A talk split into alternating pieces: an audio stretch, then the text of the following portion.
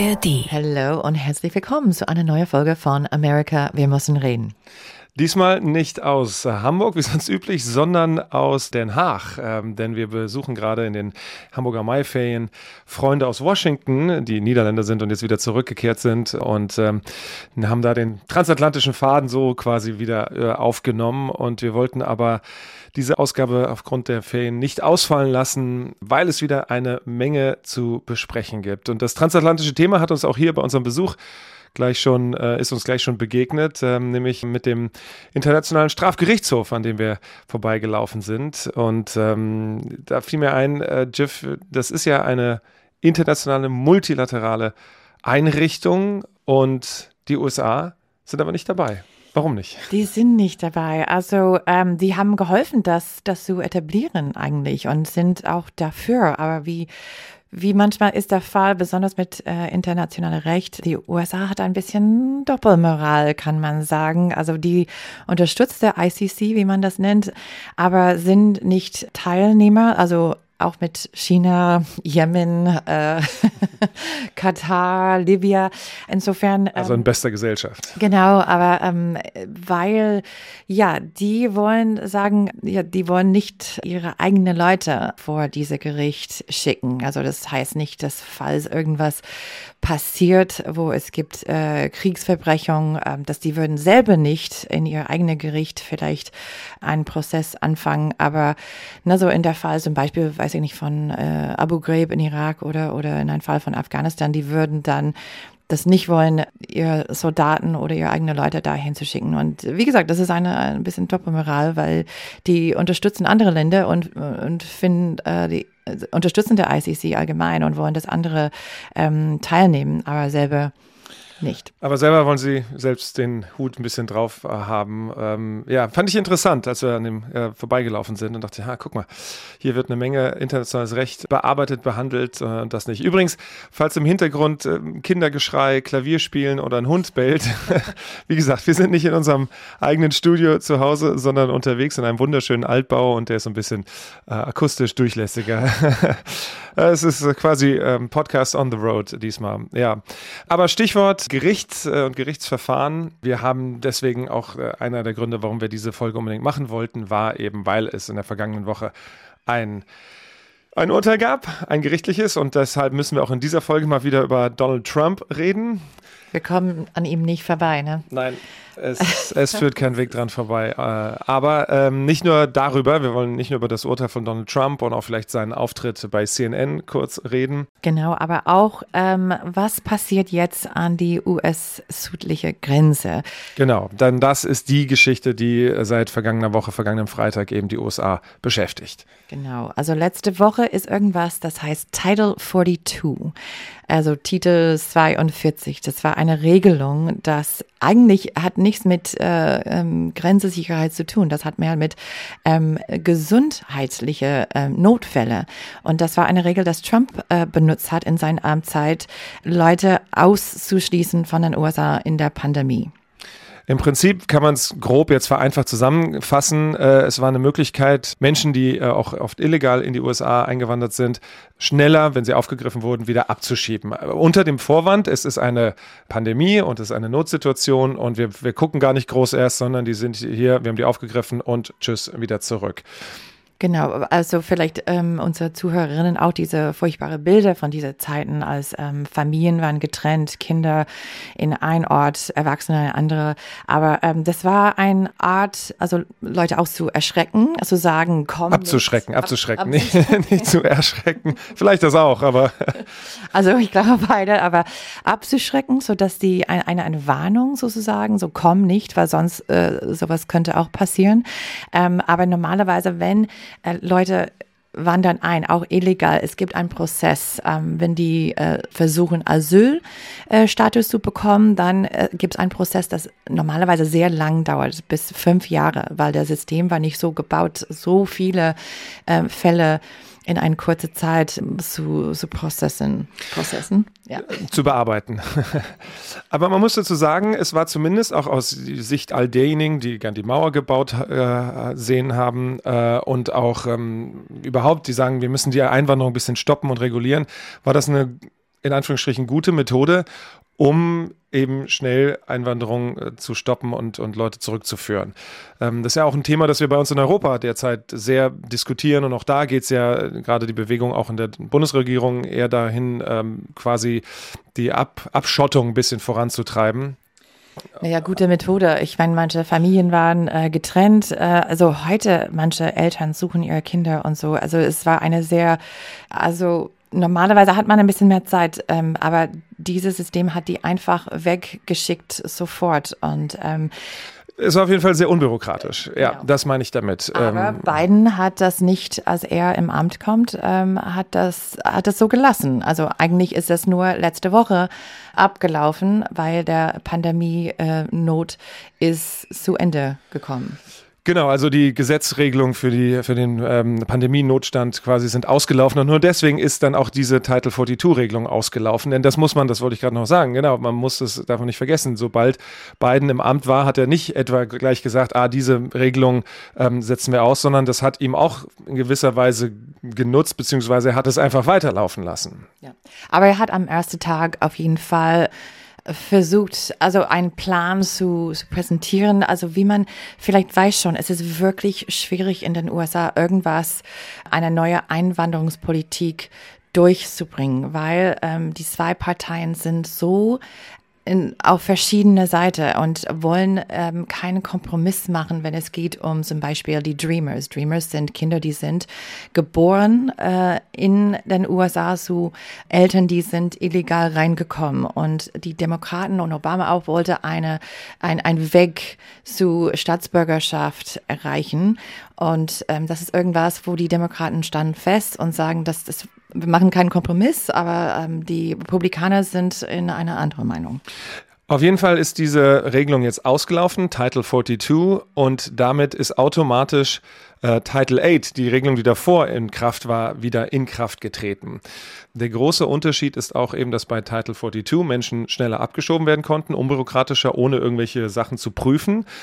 Der Vorteil da, wenn man so will, war aber, dass sie dann immer wieder kommen konnten, es versuchen konnten, es ist nichts passiert. Jetzt unter Titel 8, wenn du aufgegriffen wirst und quasi du versuchst hast, illegal in die USA einzureisen, hast du erstmal fünf Jahre ein Moratorium. Du darfst es nicht wieder versuchen, automatisch. Also es ist juristisch jetzt wieder ein bisschen schwieriger.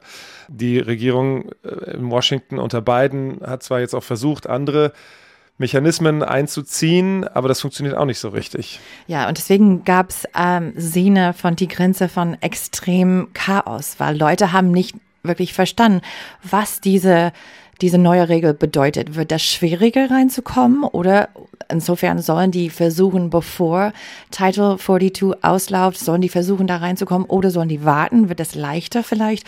Also und deswegen haben wir in die letzte Woche ähm, gesehen, äh, viele Szene von äh, Leute auf die Straße, Leute an die Grenze, Leute ähm, in El Paso, 2000 Leute auf die Straße, die hatten das geschafft reinzukommen, aber dann wohin? Die haben nicht gewusst. Also Leute auch an die Grenze, ähm, ohne Wasser, ohne Essen, Kinder, Familie und so. Und da gab es die große Frage, wie, wie geht das weiter? Also wie du gesagt hast, Ingo Biden hat ein paar ähm, neue Ideen, wie man das so verbessern kann. Zum Beispiel, also der, der Regel jetzt ist, dass man muss bewerben vor Asyl in der Land, das erste Land, wo man ankommt. Das heißt, wenn jemand kommt aus Honduras, Guatemala, Kolumbien, die müssen dann bewerben, wo in das erste Land, der nächste über die Grenze, wo die sind. Für manche aber zum Beispiel, die kommen, fliegen nach Mexiko aus Russland, dann ähm, weil sie vor dem Krieg beziehungsweise nicht eingezogen werden wollen, also ähm, Kriegsdienstverweigerer ähm, und, und aber auch ähm, Menschen, die aus von woanders rein, äh, reinkommen, genau, aus Indien aus, aus oder Afghanistan zum Beispiel, aber spezifisch äh, Afghanistan, Russland und die kommen dann an die Grenze, dann ist es schwieriger, weil man kann die nicht so leicht zurückschicken, weil wegen der Situation zu Hause. Also das ist dann problematisch. Es gibt auch jetzt eine App, ähm, wo Leute können also einen Termin machen, aber wie so häufig, äh, also es ist schwer manchmal wegen der Technologie, wegen der ähm, äh, Wi-Fi-Verbindung oder weil es gibt nur so wenig Termin und die sind alle sofort weg, wenn man versucht, das zu machen. Es gibt auch ein paar Zentren, zum Beispiel in Guatemala und Kolumbien, wo man reingehen kann, einen Termin zu machen. Aber wie gesagt, es ist viel zu wenig Termin für die, die Zahl von Leuten, die wollen versuchen reinzukommen.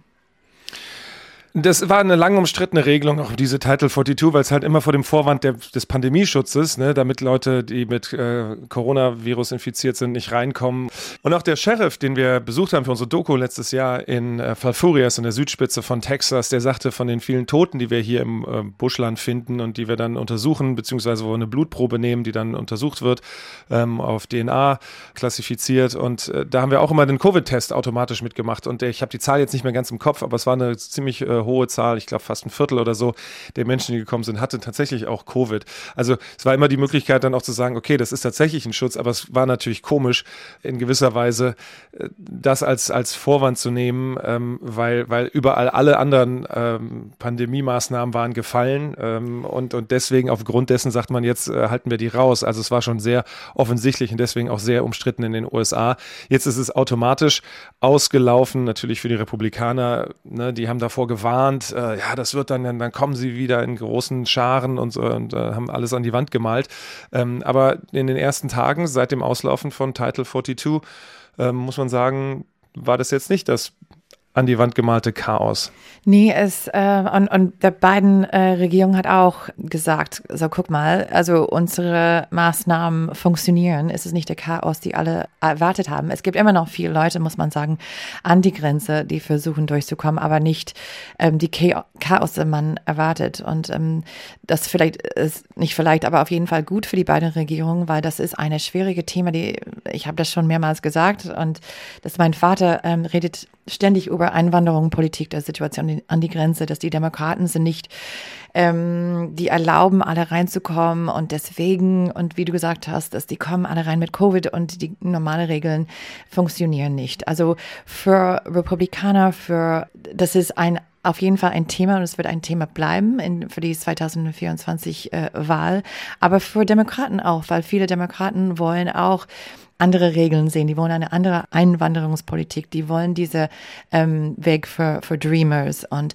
und das hat er auch nicht geschafft. Insofern, das ist wirklich ein Schwerpunkt jetzt für die Regierung, weil die kommen nicht weiter. Aber wie gesagt, es ist nicht Bidens Schuld, aber seine Maßnahmen, seine neuen Maßnahmen sind mehr so Trostpflaster. Ähm, aber wie gesagt, Ingo, ich weiß nicht, wie das weitergehen soll. Ich, ich meine, wann es gab eine eine klare Solution, also Antwort zu diese Probleme, dann, dann würden die versuchen, das ähm, weiterzubringen. Aber wie hier in Europa, das ist ein Problem, das, ähm, das nimmt viel Zeit, das belastet und, und gibt es keine leichte Antwort dafür. Nee, also wie du sagst, in Europa haben wir dasselbe, ähm, dieselben Herausforderungen und finden keine guten Lösungen richtig. Und, und äh, wenn, es, wenn es die gäbe oder wenn die auf der Hand lägen, dann äh, wären die wahrscheinlich auch schnell umgesetzt. Aber ähm, das ist so ein bisschen die, die Frage und es bleibt dabei, solange in den Herkunftsländern die Menschen Situationen haben, wo sie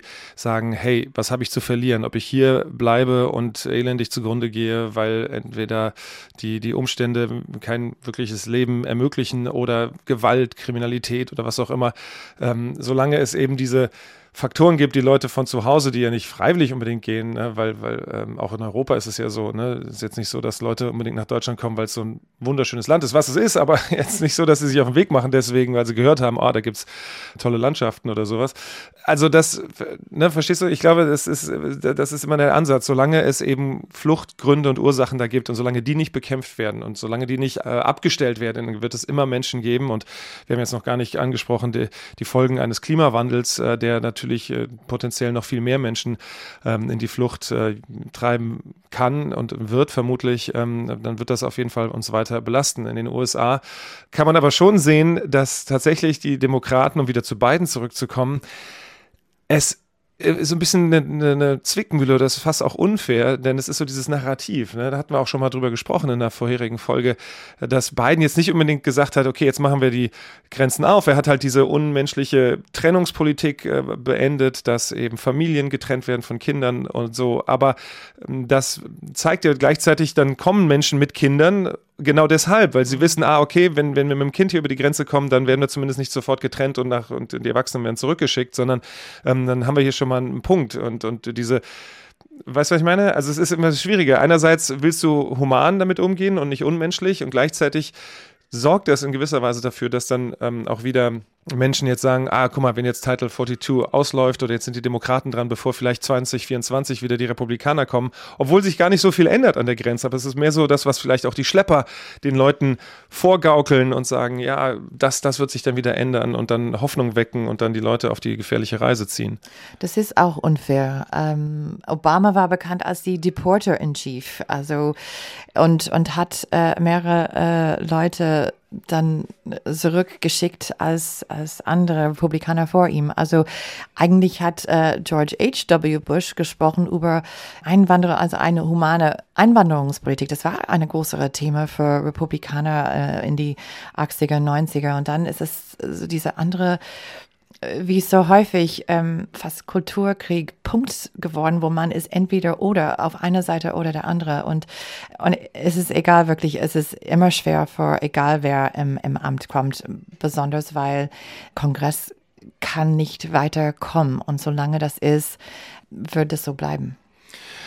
Auf jeden Fall ist jetzt, was man in den ersten Tagen seit dem Auslaufen von Title 42 so beobachten kann, ist es nicht das Horrorszenario, das dein Vater auch an die Wand gemalt hat, eingetreten. Äh, also Horrorszenario in Anführungsstrichen, ähm, aber dass eben ähm, da komplett alles zusammenbricht, sondern es ist einfach jetzt erstmal die Regelung und da muss man gucken, wie sich das äh, entwickelt, die es eben vor Covid, vor Corona gab. Das stimmt. Aber Stichwort äh, Wahl 24. Wir gucken jetzt, also wie so häufig, ähm, da, da ist ein Thema, die wir kommen, wie gesagt, nicht vorbei. Und das ist der Frontrunner von den Republikanern, Donald Trump.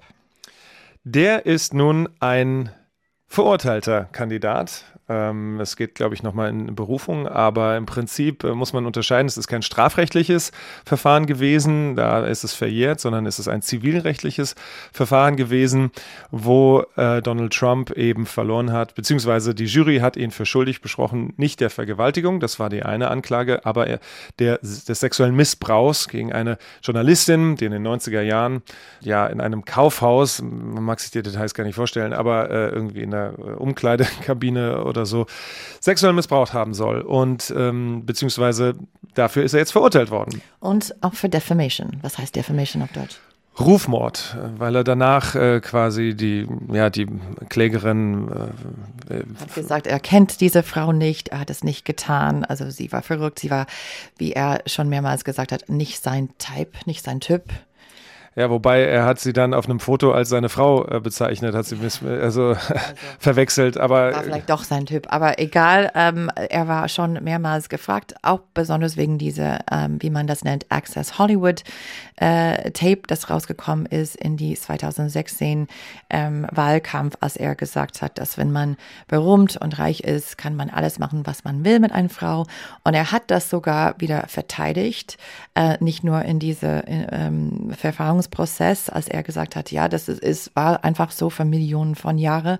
Und also ähm, fortunately or unfortunately, hat er auch gesagt. Und das hat er wiederholt in einer CNN Town Hall.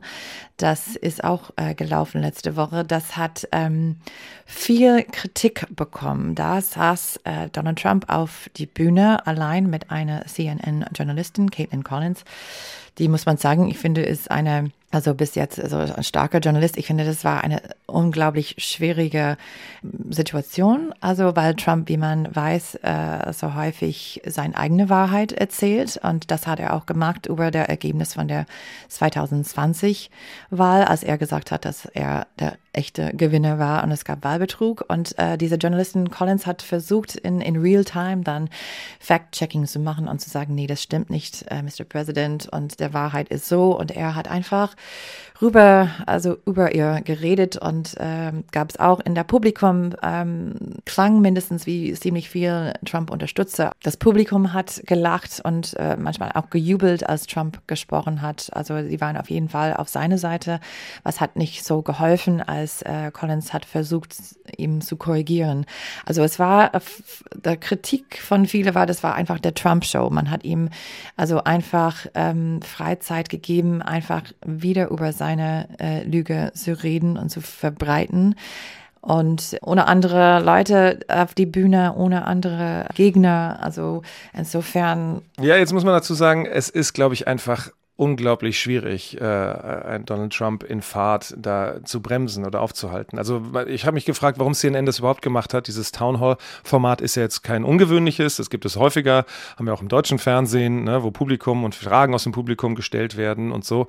Ähm, und es ist schon kurios, dass äh, Donald Trump, der ja CNN als Lügenpresse diffamiert hat und CNN-Journalisten bedroht hat und, und das Publikum äh, bei seinen Rallyes auf, auf die Journalisten fast schon gehetzt hat, ähm, und die quasi abgetan hat als unfair und ähm, als furchtbar und äh, sagte, okay, wenn er mir die Bühne bietet, dann gehe ich dahin ähm, und ähm, das war natürlich eine extrem schwierige Aufgabe, undankbare Aufgabe. Und bei, bei so einem Schwall an Unwahrheiten, glaube ich, und, und, und Behauptungen ist es, glaube ich, unmöglich, das in Realtime live on air zu checken. Also das ist, glaube ich, jeder Journalist der Welt hätte da quasi ähm, schon nur, nur schwer eine gute Figur gemacht, weil, mhm. weil das einfach nicht, das ist einfach zu viel. Also wenn so zwei, drei Sachen mal kommen, wo du sagst, ah, aber Herr Präsident, ich glaube, das oder das wollen wir doch mal in Frage stellen oder woanders nochmal checken, ähm, das geht einfach nicht da kommt dieser ganze Schwall und dann ist es die Frage, okay, CNN hat natürlich auch auf die Quote damit geschielt. Äh, ist ja nicht unlauter zu sagen, okay, wir haben ein Format und die Aufmerksamkeit war eben auch groß, aber das ist so ein Vorgeschmack vielleicht auf das, was jetzt äh, uns wieder bevorsteht in den kommenden Monaten.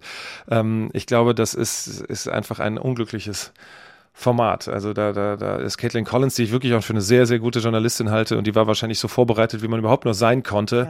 Ja. Aber das ist einfach. Das, das, hilft nicht manchmal in dieser Situation, besonders wenn er eine Lüge nach der andere und man hat es schon vorher gesehen, aber ähm, also ab das ein Eigentor war, also für viele war das so, ja, also wenn du Trump ähm, unterstützt, dann das ist genau deswegen. Also er sah stark aus, er sah, muss man auch sagen, stärker vielleicht, also von Energieniveau als Biden. Aber das ist genau, was man, man will von ihm. Also wenn man mehr eine also mittlere, ähm, Middle of the Road äh, Republikaner ist, die will weg von Trump, wie wir es so häufig hören, dann war das genau der Grund, warum ähm, man hofft, dass ein anderer Gegner vielleicht äh, kann also durchkommen, ob das DeSantis ist oder ein anderer, oder dass man eine andere Wahl hat als nur Trump, weil man hat wirklich eine gute Vorschau von was man kriegen wird in die nächsten eineinhalb Jahre.